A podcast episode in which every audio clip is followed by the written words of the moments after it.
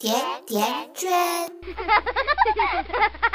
相爱可不简单，相守还有人使绊，相处得有智慧，婚姻你要这么玩。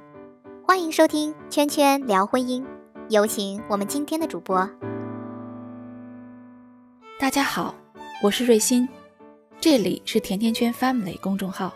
不知道你有没有注意到，最近两年，提倡父亲参与育儿的观点渐渐热了起来。我想，这个是独自带娃的全职妈妈的心声。如果你家的孩子他爸也是个甩手掌柜的，不妨让他一起听听这篇文章。老婆，今天我带娃，你放假。周六的上午，我带孩子去参加兴趣班，总会看见这样一位爸爸。这位爸爸独自坐在小小班教室的门外，要么把电脑放在腿上，忙一会儿自己的工作。要么带一本书来，一个人安静的看书。每每儿子下课出来，他总是牵起儿子的手问：“一会儿你想去哪儿玩呀？我们去骑车、滑轮还是踢球？”班上有个妈妈好奇，问他：“怎么总是见你一个人接送孩子呀？他妈妈呢？”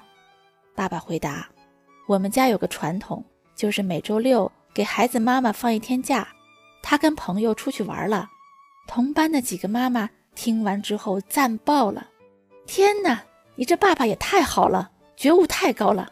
瞧瞧，这就是典型的别人家爸爸。”这位爸爸腼腆地笑着回答：“没有你们说的那么好，但这确实是我们家自己长期的实践经验得来的。如果家里有一个人长期为主带孩子，那么建议每周至少要给他们。”放真正意义上的一天假，这个爸爸给我们讲起了他们家的故事。孩子半岁那年，本来帮着一起照顾孩子的外婆，因为老家有事不得不回去了，一时没有人可以再过来帮忙，养孩子的重任就瞬间落在了妻子身上。他本来自己有工作，可为了孩子先辞了。一开始还算好，可没多久我就发现。本来为人处事特别温和、圆融、得体的一个人，却也经常情绪失控、气急败坏。好几次我下班回家，都明显感觉到他在强忍着、压抑着自己的怒火和烦躁。大概正因为这位爸爸家里没有老人帮忙，家务事自己参与的也多，所以对于带孩子的繁琐和凌乱，他懂。我发现带孩子，尤其是照顾小宝宝。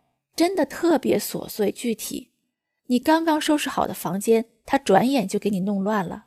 你试着跟他沟通，他完全不懂你在哪一国，而且只要醒着就精力特别旺盛，还特别不愿意自己玩，分分钟都要人陪着。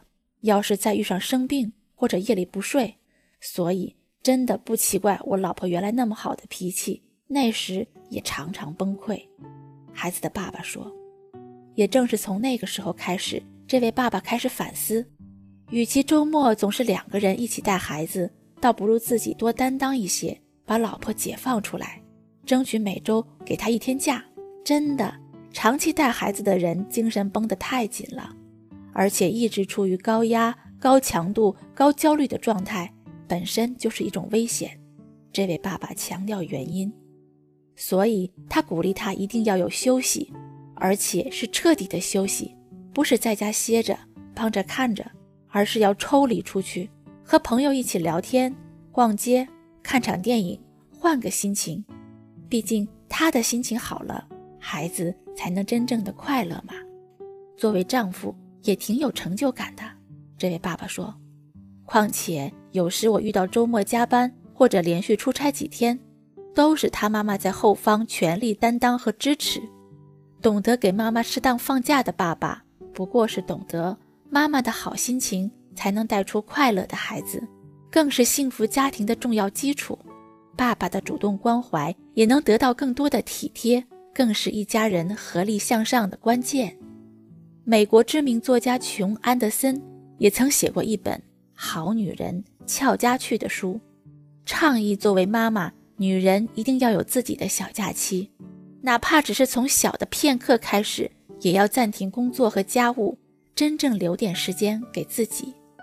因为天生的母性，社会的期待很容易让新手妈妈进入这个角色后，不自觉地陷入一种无我的模式，对孩子的过度投入，无止境的爱，而这样无论对妈妈、孩子还是整个家庭，都是一件太过恐怖的事情。我想起我身边的一位宝妈，这位妈妈一直性格要强，生了孩子之后。为了努力平衡家庭和事业，她几乎是倾尽全力。从生了女儿还在坐月子起，就每天用小笔记本记录孩子的喝奶时间，在固定的时间给孩子洗澡、听音乐、擦肚脐，而自己只是潦草的扒饭、冲澡、小睡一下。产假结束后，她每天一下班又进入另一个紧张状态。她坚持要求奶奶做育儿笔记，一下班就严格检查。之后，自己继续按照日程表，不辞辛劳地给孩子讲故事、做辅食、上早教。据我所知，他五岁的女儿如今并不领情，经常在家大哭大闹、调皮叛逆，还曾说：“我最讨厌的是妈妈。”为什么？因为一个完全把自己牺牲掉的母亲，对孩子和家庭反而是压力。这些压力最后都会回到家人身上。妈妈懂得给自己放假，爸爸懂得给妈妈放假，不过是希望他在工作和孩子之余，也能有一块属于自己的时间、空间、兴趣和爱好，而不是把所有的精力和情感都聚焦于孩子，让孩子无辜承担着莫大的压力。一个好妈妈也永远是一个好的自己。如今，大部分的传统家庭依然以妈妈带孩子为主，而妈妈。尝试给自己放假，何尝不是另一种形式的放手？懂得适当交棒给爸爸。一段好的家庭关系，不是伴侣始终是那个长不大的孩子，而孩子永远是个嘤嘤待哺的孩子，而是每个人都能在这段关系中既有所成长，又互相成就，而每一次成长的惊喜，都藏在爸爸给妈妈的假期里。关注微信公众号“甜甜圈 family”，回复关键词“放假”，阅读本期文字版内容。感谢大家的收听，我们下期再见。